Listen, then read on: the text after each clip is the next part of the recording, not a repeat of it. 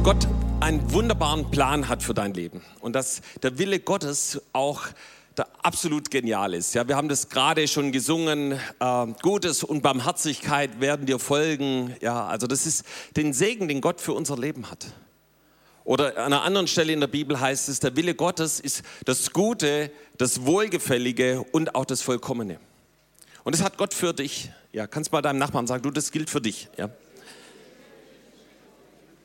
Und manchmal sieht es in unserem Leben aus, dann fragen wir mal, wo, wo ist denn das Gute und das Vollkommene, das mich verfolgt? Ja? Ähm, und da hilft uns die Bibel und gibt uns Anleitungen, wie wir dahin kommen, dass wir das auch tatsächlich erleben. Ja, weil das ist, ist wirklich praktisch, was Gott für unser Leben hat. Das ist nicht einfach nur ein Gerede. Und ich möchte dich heute so ein bisschen mitnehmen auf die Reise, wie wir an den Ort kommen, wo Gott sagt, da habe ich wirkliches Leben, erfülltes Leben für, dein, für dich. Ja, das heißt, ich habe die letzten Male gepredigt einmal über Next Step, dann über Go and Grow und jetzt geht es weiter auf den Weg und der Titel der Predigt heißt nur der schmale Weg führt dich ans Ziel. Ja, und wir schlagen dazu mal Matthäus 7 auf und da geht es um zwei Verse, und zwar Vers 13 und Vers 14. Also wenn du deine Bibel dabei hast, kannst du es gerne aufschlagen und dann lesen wir dann die Verse. Falls nicht, wird es bestimmt auch hier angebietet. Ja, also Matthäus 7, 13 und 14, da heißt es, äh, sagt Jesus innerhalb der Bergpredigt, du musst wissen, da war eine riesige Menschenmenge um ihn herum und eben ganz eng an ihm seine Jünger und eben an eine riesige Menschenmenge aus der ganzen Gegend kamen sie zusammen, um Jesus zu hören. Und unter anderem sagt er eben in dieser doch etwas längeren Botschaft diese beiden Verse, geht hinein durch die enge Pforte denn die Pforte ist weit und der Weg ist breit, der zur Verdammnis führt. Und viele sind es, die auf ihm hineingehen. Wie eng ist die Pforte und wie schmal der Weg, der zum Leben führt. Und wenige sind es, die ihn finden. Ja, also Jesus spricht hier in der Bergpredigt und gibt eine ganz, ganz klare Anweisung und damit eben beginnt auch der Vers 13, geht durch das enge Tor oder geht durch die enge Pforte. Also das ist die klare Ansage von Jesus, hey, da musst du durch. Ja? Und äh, darum ging es ihm eben, als er zu der Menschenmenge spricht und du musst wissen, da geht es jetzt nicht nur darum, eben Menschen, die jetzt noch nicht an Jesus glauben, dahin zu bringen, dass sie an Jesus glauben. Das, das ist mit dieser Bibelstelle schon auch gemeint, das ist keine Frage. Aber die Zielgruppe, zu der Jesus redet, das sind eben die, die ihm auch nachgefolgt sind. Das heißt, die schon mit Jesus unterwegs waren. Und deshalb ganz egal, ob du Jesus kennst oder ob du auch schon ein Weilchen mit ihm unterwegs bist, wenn wir uns diesen Text anschauen, müssen wir uns prüfen, ey, sind wir auf dem richtigen Weg? Sind wir, auf, sind wir durch die enge Pforte gegangen und befinden wir uns auf dem schmalen Weg? Und wenn du diese beiden Verse einfach mal gegenüberstellst, dann gibt es da absolut viele Parallelen. Ich bin auf zwei, vier, fünf Parallelen gekommen. Einmal gibt es den weiten, die weite Pforte oder das weite Tor und dann eben im Gegensatz dazu die enge Pforte, das enge Tor, dann den, den breiten Weg und den schmalen Weg. Dann äh, eben, wenn du durch das weite Tor und durch, auf dem breiten Weg unterwegs bist, ja, dann führt es zur Verdammnis. Und Verdammnis ist jetzt nicht einfach nur Selbstverdammnis oder sowas gemeint, sondern das ist wirklich Zerstörung gemeint, da ist Hölle mit gemeint, da ist eben ein ewiges Leben, das getrennt ist von Gott gemeint. Auf der anderen Seite, wenn wir durch die enge Pforte gehen, auf dem schmalen Weg unterwegs sind, da sagt das Wort Gottes, sagt Jesus selber, der führt zum Leben. Und es ist wirkliches Leben, das Gott uns hier auf dieser Erde gibt, aber da ist noch viel mehr mit gemeint, sogar ewiges Leben, wo wir immer bei Gott sein werden, im Himmel mit ihm Gemeinschaft haben werden. Interessant ist, dass auf dem breiten Weg unterwegs ist, dass viele da unterwegs sind. Ja? Auf dem schmalen Weg da spricht die Bibel, das sind wenige unterwegs. Und auf dem breiten Weg, das sind viele, die dort hineingehen. Ja, das, die gehen da einfach hinein. Ja, die sind dort. Auf dem schmalen Weg, da lesen wir, das sind wenige, die ihn finden. Und weißt du, wenn es darum geht, etwas zu finden, dann findest du das nicht so automatisch. Gut, es kann auch mal vorkommen, dass man zufällig irgendwas wiederfindet, was man schon lange vermisst. Aber meistens ist es so, wenn ich was vermisse, dann fange ich an zu suchen. Ja, dann mache ich mich auf die Suche, so wie Babel auch eben in der Opferpredigt gerade erwähnt hat. Suchet mich, dann werdet ihr mich finden. Ja. Und so sagt Jesus selber, hey, du musst diesen schmalen Weg, den musst du suchen, die, die enge Pforte, der, dann wirst du es finden. Ja. Und ähm, wie gesagt, es, Jesus richtet diese Botschaft an Christen wie Nicht-Christen und wir müssen uns selber prüfen, wo sind wir unterwegs. Und wenn wir unser Leben einfach so laufen lassen, dann sind wir un unweigerlich auf diesem breiten Weg. Ja, das ist der Weg, wo viele hingehen. Du landest da automatisch drauf. Und das ist genauso wie wenn du irgendwie nach Frankfurt oder München, es ist völlig easy da hinzukommen, du brauchst nur diesen großen Schildern folgen und irgendwann kommst du an. Ja, der breite Weg, das ist dieser Mainstream, das ist das, was alle machen, was in ist, was, was sozusagen jeder so vorgibt.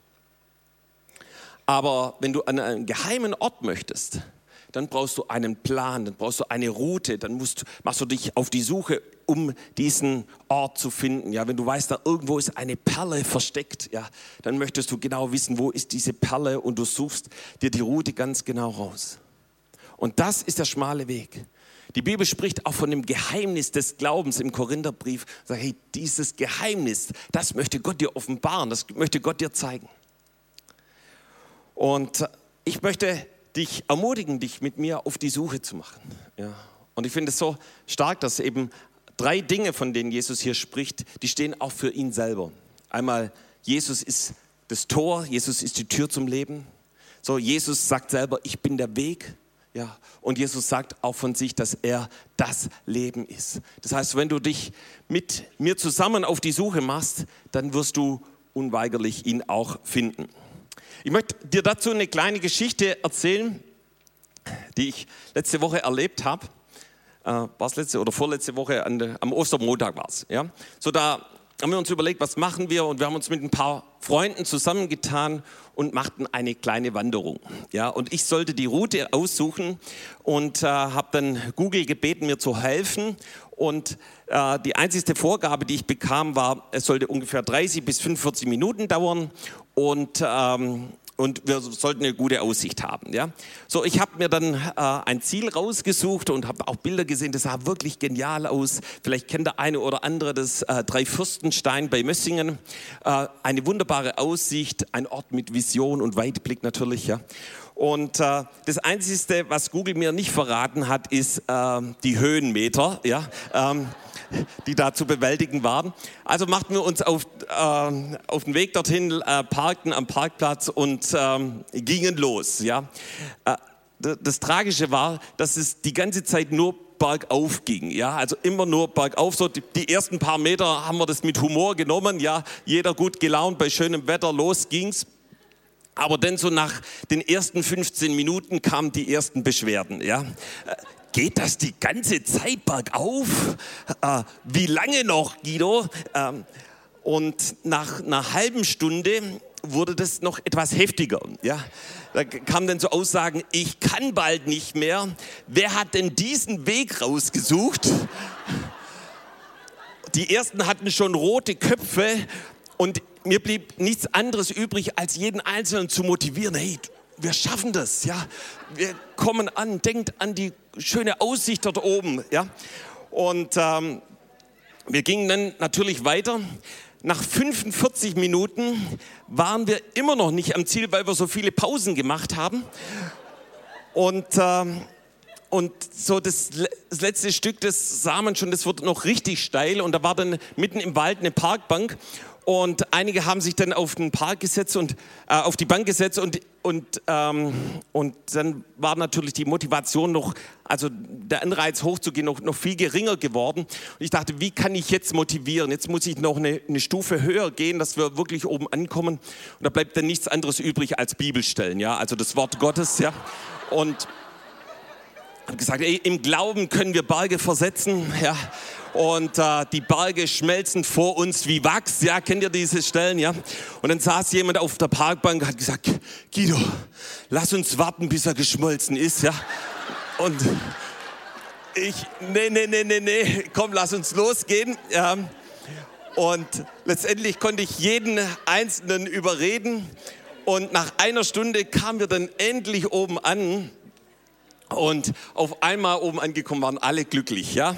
Und äh, jeder hat es genossen, diese Aussicht, diesen Weitblick, ja, Fotoshooting und was nicht alles dann kam. Und äh, niemand beachtete mehr, den, den, wie schwierig das war, da beim Hochzugehen. Und jeder wusste, ey, ich bin angekommen, ich habe es geschafft. Und äh, warum erzähle ich dir das? Ja, das war so ein kleines kleines Beispiel, was es heißt, auf dem schmalen Weg unterwegs zu sein. Weißt du, Gott hat ein wunderbares Ziel. Ja, das ist, dass er dich segnen möchte, dass er dir Freude schenken möchte, dass er äh, dich wirklich beschenken möchte. Aber manchmal auf dem Weg dorthin müssen wir manchmal eine kleine Hürde überwinden oder irgendwie eine Steigung bewältigen. Und dann ist so unsere menschliche Natur, und da nehme ich meine auch voll mit rein, ja, dass wir das eben oh, ist das anstrengend, ja, ist das schwierig. Vielleicht bist du selber gerade in irgendwelchen Kämpfen drin, dass du fragst, hey, wie, wie komme ich da durch? Wie äh, empfange ich das, was Gott eigentlich für mein Leben hat? Und ich möchte dir sagen, da wo du auf dem schmalen Weg unterwegs bist, da kommst du ans Ziel. Und ich möchte eins, eins raten, gib nicht vorher auf. Ja? Sag mal zu deinem Nachbarn, gib nicht vorher auf. Ja, ja gib nicht vorher auf.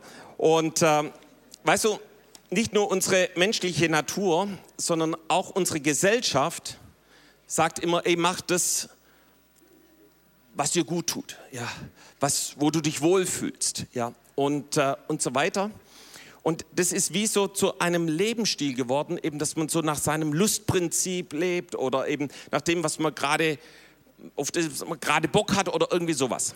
Und ich habe mich gefragt, ey, was, wie kommen wir an den Punkt, wo wir uns wirklich wohlfühlen und habe einfach mal nicht nur in der Bibel nachgeschaut, sondern eben auch mal ins Internet geschaut und äh, habe mal so zwei Seiten rausgesucht und äh, möchte euch mal ein paar Tipps geben vom Internet. Also jetzt nicht von der Bibel, sondern vom Internet. Und äh, der erste Tipp war hier, nutze, deine, nutze die Kraft deiner Atmung. Und da sollte man sich irgendwie hinsetzen und mal kräftig ein- und ausatmen. Oder lass positive Erlebnisse Revue passieren. Oder absolviere eine sportliche Einheit. Oder Iss Lebensmittel, die deine Laune verbessern. Das war jetzt, geht jetzt völlig konträr zu dem, was vorhin gepredigt wurde hier. Also da war die Rede von Schokolade und Chips, ja. Und ähm,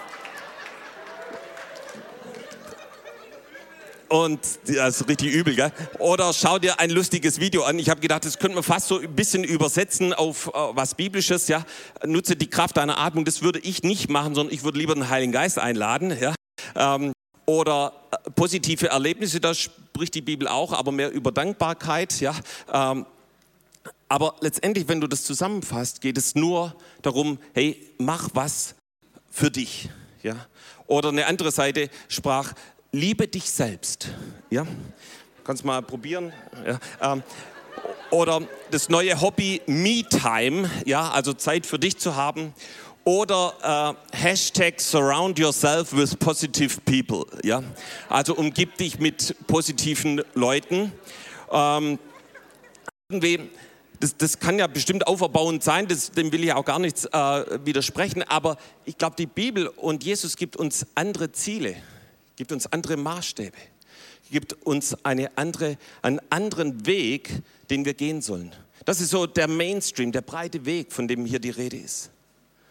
Äh, es geht nur darum, um sich selber zu kreisen, auf sich selber zu achten, Zeit für sich zu haben, das dicke, fette Ich in den Mittelpunkt des Lebens zu stellen. Und wenn wir das tun, dann landen wir unweigerlich auf dem breiten Weg. Und die Bibel lehrt uns einen absolut entgegengesetzten Weg. Den schmalen Weg, das ist der Weg, der uns was kostet, der manchmal steil und anstrengend ist, wo wir sogar mit Widerständen und Angriffen zu tun haben. Und das ist aber der Weg, der einzige Weg, der uns zu wirklichem Leben führt, der uns wirklich erfüllt, der uns etwas gibt, was über Umstände und über andere Dinge hinausgeht. Und ich möchte dir heute so ein paar Stellen auf dieser Route des schmalen Weges zeigen. Seid ihr dazu bereit? Ja? Also der erste, ist, der erste Punkt ist der Einstiegspunkt. Das ist die Pforte, die Tür. Und ich hatte schon gesagt, Jesus ist die Tür. Und wenn du zu Jesus Ja sagst, wenn du ihm dein Leben anvertraust, dann gehst du durch diese Tür. Dann kommst du auf diesen schmalen Weg. Und was ist diese Tür? Wie so eine normale Tür ist aus Holz. Und äh, auch das Kreuz Jesu ist aus Holz. Das Volk Israel, als es ausgezogen ist, hatte das, diese Tür mit Blut beschmiert, um verschont, gerettet zu werden. So, das Kreuz wurde voller Blut, als Jesus an diesem Kreuz hing. Und der einzigste Weg, in den Willen Gottes hineinzukommen, ewiges Leben zu empfangen, wirkliches Leben zu empfangen, ist, wenn du zu Jesus Ja sagst, zu das, zu dem Ja sagst, was er am Kreuz getan hat. Und weißt du, er ist auf dem schmalen Weg unterwegs gegangen. Er ist den Weg nach Golgatha gegangen. Er hat sich öffentlich kreuzigen lassen. Und deshalb möchte auch er, dass wir uns öffentlich zu Jesus bekennen und zu ihm Ja sagen und ihm unser Leben anvertrauen. Und das ist der Einstiegspunkt, das ist die Tür zu ihm, zu, zum ewigen Leben. Und das kann dir nur Jesus geben, weil er für dich gestorben ist. Der zweite Punkt ist ein absolut wichtiger Punkt. Ich weiß nicht, ob du das heute erfasst hast. Ich fand diese Zeugnisse so stark, was das Team aus Kiew hier erzählt hat. Weißt du, sie haben sich gebeugt, sie haben um Vergebung gebeten, sie haben Buße getan für das, was sogar ihre Vorfahren getan haben. Also nicht nur nicht sie selber, sondern ihre Vorfahren. Und sofort war die Gnade und die Vergebung Jesu da. Und weißt du, wenn wir Jesus für unsere Schuld und Sünde um Vergebung bitten, dann wird was absolut Geniales freigesetzt. Und das ist die Kraft der Vergebung. Und da, wo Vergebung ist, da kommt immer so eine Freude durch, das kannst du dir nicht vorstellen. Und das ist das, was, was Gott tun möchte. Jesus sagt, ein Punkt auf diesem schmalen Weg ist, dass du dich beugst und Buße tust für deine Schuld und Sünde. Und damit möchte Jesus dich nicht verdammen, sondern Jesus möchte dich frei machen, dich freisetzen. Und weißt du, jeder, der diesen Weg geht, diese Wegstrecke auf diesem schmalen Weg, der kommt in den Genuss des reinen Gewissens. Ja? Und in 1 Timotheus 1, Vers 19 lesen wir, jeder, der das nicht tut, der wird irgendwann in seinem Glauben Schiffbruch erleiden. Aber derjenige, der seine Sünden bekennt, der bekommt ein reines Gewissen. Und es gibt nichts Schöneres, als ein reines Gewissen zu haben. Die Bibel spricht, wenn wir unsere Sünden bekennen, bekommen wir ein reines Herz. Und auch in der Bergpredigt, so fängt Jesus damit an, in den ersten Versen sagt er, glücklich oder selig, gesegnet sind die, die reinen Herzen sind, sie werden Gott schauen. Das heißt, du wirst Gott ganz neu begegnen. Du wirst ihn erleben in deinem Leben. Und die dritte Verheißung ist, du lebst im Licht und nicht mehr in der Finsternis und du hast Herzensgemeinschaft mit Gott und mit anderen Menschen. Darüber spricht der erste Johannesbrief, Kapitel 1, Vers 7. Wenn wir im Licht wandeln, wie er im Licht ist, haben wir Gemeinschaft untereinander und das Blut Jesu wäscht uns rein von aller Sünde. Ja? Und äh, das ist das, was Gott machen möchte. Geh diese Wegstrecke. Wenn du es noch nie gegangen bist, erlebe die Kraft des Blutes Jesu. So, Spurgeon hat mal gesagt, wenn man einen Misthaufen mit wohlriechendem Lavendelöl begießt, so bleibt er doch ein Misthaufen. Ja? Und ich kann das bestätigen, ich war ein paar Jahre auf der Landwirtschaft und äh, weißt du, Mist wirst du nicht einfach so los. Ja, du kannst ihn dekorieren, du kannst ihn parfümerieren, äh, du kannst dir alles Mögliche einfallen lassen. Aber Mist wirst du nur los, wenn du ihn wegschaffst. Ja, du, du, ja und das ist manchmal gar nicht so, äh, so angenehm. Ja? Aber du musst ihn wegschaffen. Und wie können wir den Mist in unserem Leben wegschaffen? Dadurch, dass wir die Gnade und die Vergebung Jesu empfangen. Und dazu möchte ich dich ermutigen, geh diese Wegstrecke auf dem schmalen Weg und reinige dein Leben. Werde frei von aller Sünde. Und das Blut Jesu reinigt dich von jeder Sünde, auch wenn sie blutrot ist. So, der dritte Schritt auf dem schmalen Weg. Die dritte Wegstrecke ist dass du deinen Blick auf andere richtest und dich selber zu Jesus bekennst. Ja, vielleicht ist dir aufgefallen, diesen ganzen Tipps, die ich da aus dem Internet rausgeholt habe, ja, da geht es nur um, um einen selber. Ja, dreh dich um dich selber, kümmere dich um dich selber. Aber Gott sagt was ganz anderes. Er sagt, achte auf den anderen. Ignoriere deinen Nächsten nicht. Ja? Der Priester und der Levit, die unterwegs waren in dem Gleichnis von dem barmherzigen Samariter, die haben den Mann, der von den Räubern überfallen war, einfach ignoriert. Sie sind dran vorbeigelaufen. Und der barmherzige Samariter, der hat sich ihm angenommen, der hat die Not gesehen, hat gesagt, ey, der Mann braucht Hilfe. Und hat ihn genommen und ihm geholfen und ihm gedient.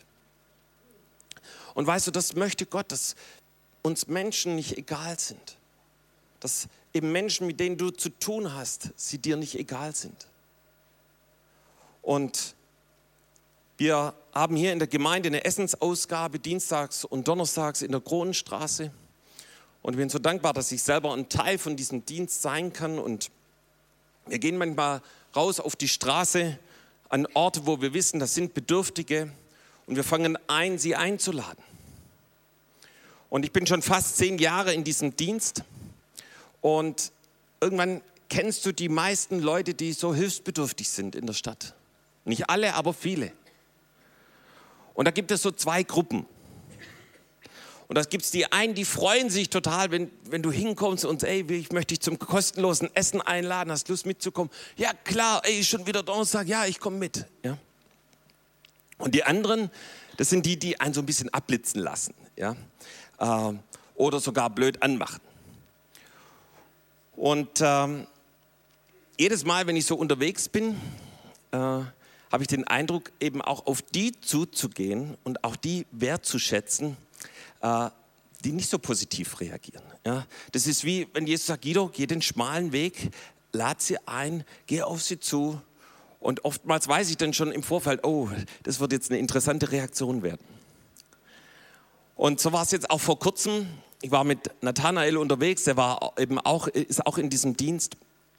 Und äh, wir kamen an, an, so einen Ort, da wurden gerade Drogen gedealt und es ging hin und her. Und äh, wir konnten das dann noch ein bisschen glätten. Auf jeden Fall habe ich dann eine Frau angesprochen und ich habe gesagt, ich möchte sie einladen zu einem kostenlosen Essen. Ich kannte sie überhaupt nicht. Und sie sagt, nee, mein Kühlschrank ist voll, ich brauche das nicht.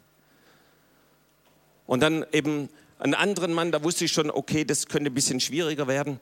Und ich, ey, magst du zum Mittagessen kommen? Hier ist eine Einladung. Und er sagt, nee, brauche ich nicht. Und dann schaue ich ihn aber genauer an und dann sehe ich, dass beide seine Füße mit einem riesigen Verband verbunden sind. Und, äh, und ich habe ihn gefragt, du, was ist dir passiert? Wieso sind deine Füße so äh, in, in einem Verband drin? Und er sagte, ja, ich bin vor einiger Zeit von einem Hund gebissen worden und habe schon 16 Operationen hinter mir und das will einfach nicht heilen. Und ich habe ihn gefragt, du, darf ich für dich beten? Und er, der mich gerade abgelehnt hat, hat gesagt, ja klar, kannst du machen. Und so beugte ich mich runter und legte meine Hände auf die Füße, fing an für ihn zu beten, bekam er einen Anruf und sagte, hey, Du, da ist gerade so ein Christ, der für mich betet. Ich rufe dich später zurück. Ja.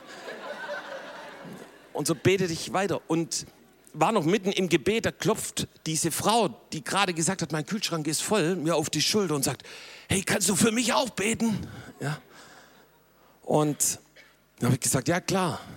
Und als ich da fertig war mit dem Gebeten, bin ich zu ihr und auf einmal brach es äh, richtig aus ihrem Leben heraus und sagte, du weißt du, ich war 18 Jahre, war ich frei von Drogen.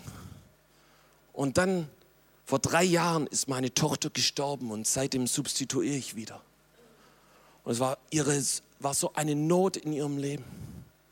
Ich habe gesagt, weißt du, Jesus hat einen wunderbaren Plan für dein Leben. Und ich legte ihr die Hände auf und konnte für sie beten. Und auf einmal war die Gegenwart Gottes da. Weißt du, das passiert da, wo wir bereit sind, den schmalen Weg zu gehen wo wir bereit sind, hey, ganz egal, ob mich jemand ablehnt oder nicht ablehnt, aber ich werde einladen, ich werde für Menschen beten, ich werde mich für ihre Not interessieren. Und Gott möchte, dass wir auf dem schmalen Weg unterwegs sind, dass, wir, dass uns Menschen nicht egal sind. Und vielleicht sind es Menschen, die dich und mich vielleicht ablehnen. Aber oft steckt hinter dieser Ablehnung eine große Not. Und Gott möchte, dass wir dieser Not begegnen, dass wir ihnen dienen, für sie beten und ihnen zeigen, wo die Tür ist zu Jesus.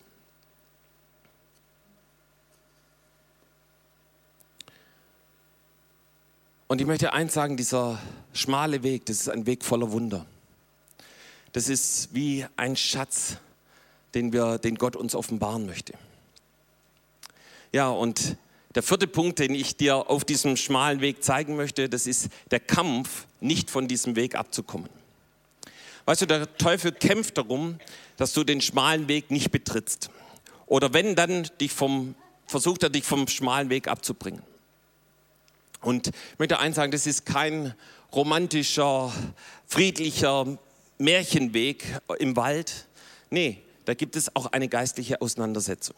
Und weißt du, diese geistliche Auseinandersetzung, und der lesen wir schon bei Adam und Eva. Und da war die, Schlange, der Teufel, der sagt, dann wirst du sein wie Gott. Ja, das heißt, schau auf dich, liebe Eva, mach was aus dir, äh, kümmere dich um dich selber und dann wird es dir richtig gut gehen. Doch dieser Rat des Teufels führte sie und die ganze Menschheit in die größte Katastrophe. Und genauso hat der Teufel auch Jesus nicht in Ruhe gelassen. Und das, da brauchen wir nur so ein, zwei Seiten hier vorblättern und dann lesen wir davon, wie Jesus selber vom Teufel versucht wurde in Matthäus 4. Und dreimal hat der Teufel versucht, Jesus zu attackieren. Und beim dritten Mal bot er Jesus alle Reiche dieser Welt und alle Herrlichkeit an. Nach dem Motto, dann wird es dir gut gehen. Du wirst alles haben, lieber Jesus. Achte doch mal auf dich selber, Jesus. Mach, was für dich gut ist. Bete mich nur ein einziges Mal an. Und äh, wisst ihr, wenn unser Ich im Mittelpunkt steht, dann ist es nichts anderes als Götzendienst an deiner eigenen Person. So, Jesus weist den Teufel zurück und sagt, weiche hinter mich. Und dann zitiert Jesus einen Bibelvers aus der Torah und sagt, Matthäus 4, Vers 10, du sollst anbeten den Herrn, deinen Gott und ihm allein dienen. Und wisst ihr, das ist der absolute Schlüssel, um auf dem schmalen Weg zu sein. Ich diene dem lebendigen Gott und ich werde nicht aufhören, ihm zu dienen und ihn anzubeten. Und damit nahm er nicht nur das zweischneidige Schwert des Wortes Gottes in die Hand, nein, ich glaube, er betete den lebendigen Gott an. Und ich glaube, das war eine gewaltige Ohrfeige, ein Schlag gegen den Teufel, so dass er ihn verließ. Ja? Und was passierte anschließend? Wir lesen dann im nächsten Vers, dass Engel kamen und Jesus dienten. Und dieses Dienen bedeutet, dass sie um Jesus sorgten, dass auf einmal da eine Ebene war, wo Engel zu Jesus durchgebrochen sind. Und ich habe mich gefragt, kann es sein, dass der Dienst dieser Engel durch die Präsenz des Teufels zurückgehalten wurde? Und weißt du, manchmal glaube ich, dass der Teufel uns attackiert. Vielleicht sind es Gedanken, vielleicht sind es Gefühle und du denkst, was ist eigentlich los? Aber ich glaube, Jesus möchte dir damit sagen, ey, auf dem schmalen Weg zu sein, heißt, halt das Wort Gottes hoch. Ja. Verkündige das Wort Gottes, das ist dieses zweischneidige Schwert. Und dann fang an, den Herrn anzubeten. Fang an, ihm zu danken und ihn zu ehren. Und damit gibst du dem Teufel einen Schlag ins Gesicht, dass er weicht. Dann fang an, dem Teufel zu widerstehen. So wie Jesus dem Teufel widerstanden hat, spricht auch die Bibel davon, dass wir den Geistern Widerstand leisten und sie zurückweisen sollen. Und dass äh, wir damit raustreten aus jeder Selbstumkreisung und hineintreten in den Willen Gottes. So Jakobus schreibt dazu in Jakobus 4, Vers 7 und 8, so seid nun Gott untertan. Widersteht dem Teufel, so flieht er von euch. Naht euch zu Gott, so naht er sich zu euch. Ja. Und das ist das, was Gott tun möchte. Er dass du aufstehst und im Namen Jesus sagst, so jetzt ist Schluss, ich bin mit Jesus unterwegs. Und ich glaube, dass es wie ein, eine Tür öffnet, wo auf einmal Engel wohl kommen und Dinge in deinem Leben in Existenz bringen, von denen du bisher nur geträumt hast. So auf einmal Wunder in deinem Leben passieren, von die du dir nie vorstellen konntest. Auf dem schmalen Weg zu sein bedeutet auch Kurs zu halten und nicht durch diese Ablenkungsmanöver des Teufels dich davon abbringen zu lassen, das, was Gott für dein Leben hat, auch wirklich zu tun. Und das sind Versuchungen, wie eben um sich selber zu kreisen, auf dich selber zu achten, um sich selber zu drehen, um deine Gefühle, worauf du Lust hast. Und Gott sagt eins in seinem Psalm 37, Vers 4 und 6, habe deine Lust an Jesus, an dem Herrn und er wird dir geben, was dein Herz sich wünscht. Also wenn du möchtest, dass deine Herzenswünsche in Erfüllung kommen, dann häng dich ganz fest an Jesus. Dann sei auf diesem schmalen Weg und du wirst sehen, wie er dich segnet und wie er mit dir ist. Es geht dann weiter, befiehl dem Herrn deine Wege und hoffe auf ihm, er wird es wohl machen. Ja. Hey, das hat Gott für dein Leben. Er möchte dich segnen. Und ich glaube, und damit möchte ich schließen, auf dem schmalen Weg zu sein, bedeutet auch Punkt 5 ein Statement gegen Antisemitismus in der Schule, am Arbeitsplatz, an dem Ort, wo du bist, zu machen. Ein Statement für Israel, an der Seite Israels zu stehen. Und ich bin so dankbar für die Märsche des Lebens. Ich bin so dankbar für die Zeugnisse, die wir heute gehört haben. Und wisst ihr, das kostet auch was. Ja, vielleicht mitzulaufen auf dem Marsch des Lebens, vielleicht nicht allzu viel. Aber es kostet was, wenn du mit irgendjemand an deinem Arbeitsplatz oder wo du unterwegs bist, wenn jemand was sagt gegen das Volk Gottes, wenn jemand was sagt, wenn jemand sich antisemitisch äußert. Und da fordert Jesus uns heraus, ein Statement zu machen. Mir ist erst vor kurzem passiert, ja, bin ich jemand begegnet und er wollte gerade mal so loslegen und über Israel herziehen. Und ich habe gesagt, stopp, ich möchte das nicht hören. Und habe ein Statement gemacht, gesagt, nein, das geht hier nicht. Und ich glaube, Dazu gehört auch, wie wir das heute hier gehört haben, dass ich bereit bin, meine Familiengeschichte aufzuarbeiten. Was bedeutet das? Dass ich mal nachschaue, was ist denn in meiner Familie zur Nazi-Zeit passiert? Und wisst ihr, bei vielen ist da wie eine Decke des Schweigens drüber. So war es auch in meinem Leben. Aber dann habe ich nachgeforscht dann habe ich herausgefunden, was wirklich Sache war. Und weißt du, auch das habe ich zu Jesus gebracht. Habe Gnade empfangen für meine Familie. Und Gott hat es verwandelt zu einem Zeugnis. Und es ist der Hammer, dass Jesus es tut. Ja, dass da, wo wir das Schweigen brechen, dass auf einmal Menschen berührt werden und wir ihnen damit dienen können. So, ich möchte dir zum Abschluss noch ein paar Männer hier aufzählen, die in der Bibel den schmalen Weg gegangen sind und die Gott überreich gesegnet hat, die nicht aufgegeben haben, sondern durchgegangen sind bis zum Schluss. Da ist zuerst mal Abraham. Also er war auf diesem schmalen Weg Richtung Jerusalem unterwegs, wo wir uns auch bald auf den Weg machen zum Marsch der Nationen. Aber es war für ihn ein sich selber sterben. Es ging darum, dass er seinen eigenen Sohn opfert. Und so ging Abraham los mit seinem Sohn Isaac und ging bis auf diesen Berg von Jerusalem. Und als er ihn gerade opfern wollte, sagte Gott, stopp. Und dann konnte er stattdessen einen Widder opfern. Aber es war sein schmaler Weg, den er gegangen ist. Und weißt du, was Gott gemacht hat? Er hat gesagt, du, ich segne dich. Und aus dir wird ein riesiges Volk hervorgehen. Dir werde ich das Land Israel geben. Was für eine gewaltige Verheißung, die bis heute noch in Erfüllung gegangen ist. Oh, da gibt es so viele Beispiele. Gideon war auch so jemand. Er war in seinem Selbstmitleid gefangen, er versteckte sich. Da war lange und lange Zeit keine Engel mehr zu sehen, keine Wunder mehr, die, ihm, die er erlebt hat. Aber dann ist er Gott begegnet.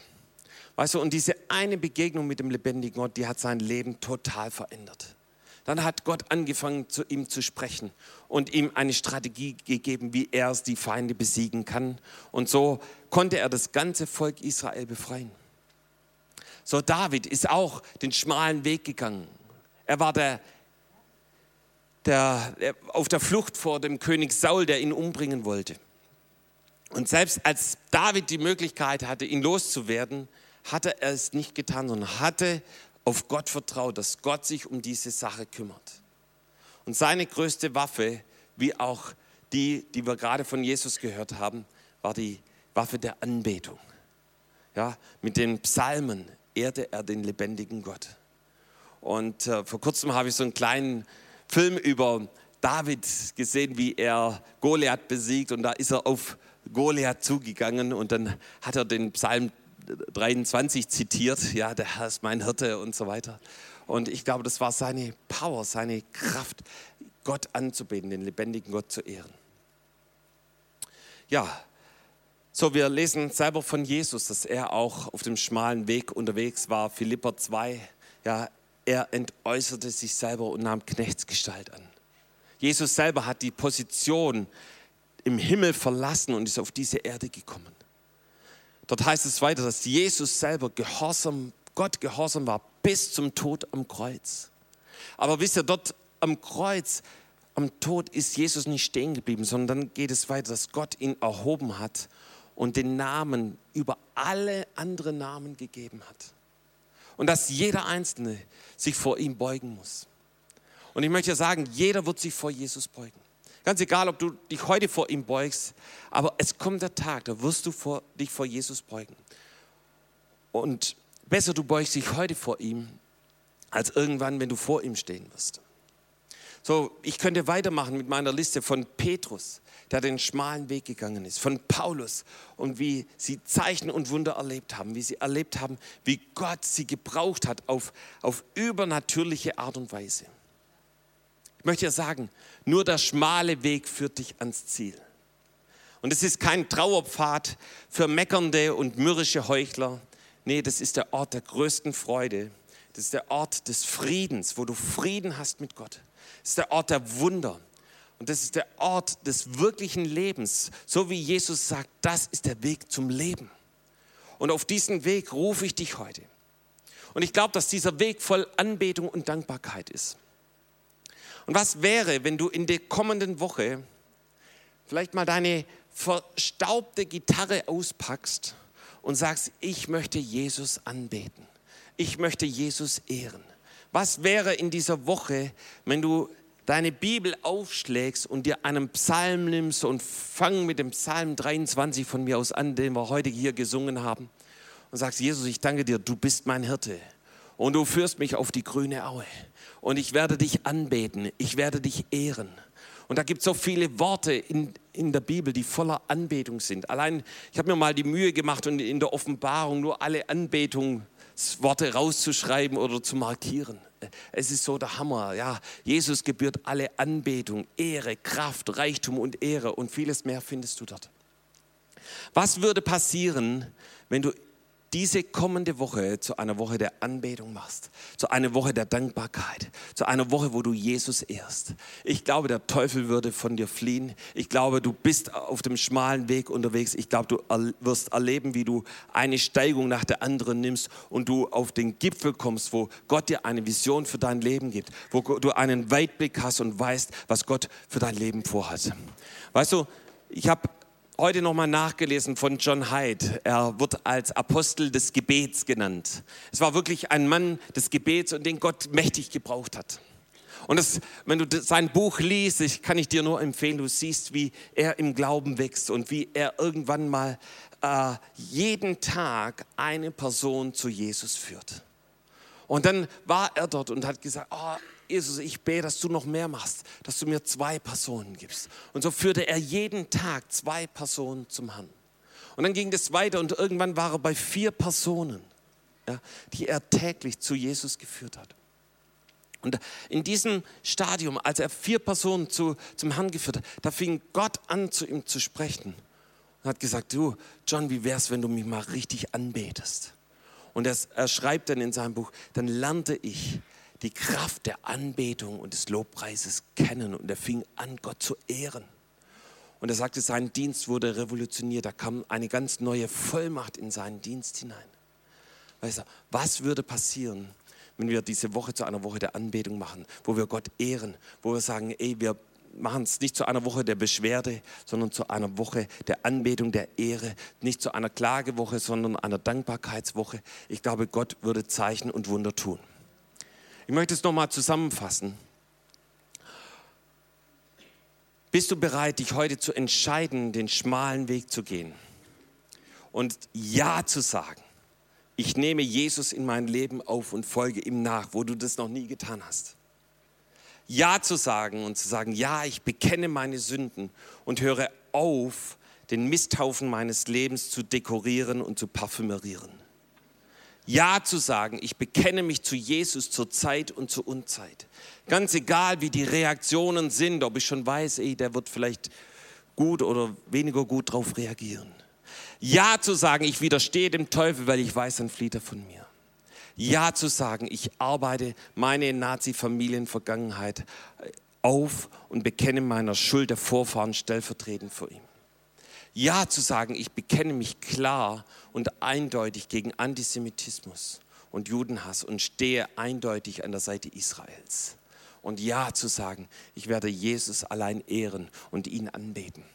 Hey, ich glaube, da kommst du auf ein Plateau, Gott dir eine neue Vision gibt für dein Leben und wo Gott diese Vision in Erfüllung bringt. Amen. Komm, lass uns gemeinsam aufstehen. Wir wollen Jesus anbeten.